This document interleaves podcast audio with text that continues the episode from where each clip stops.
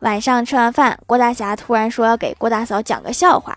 从前有个傻子很喜欢说没有。别人问他什么他都说没有。你听过这个笑话吗？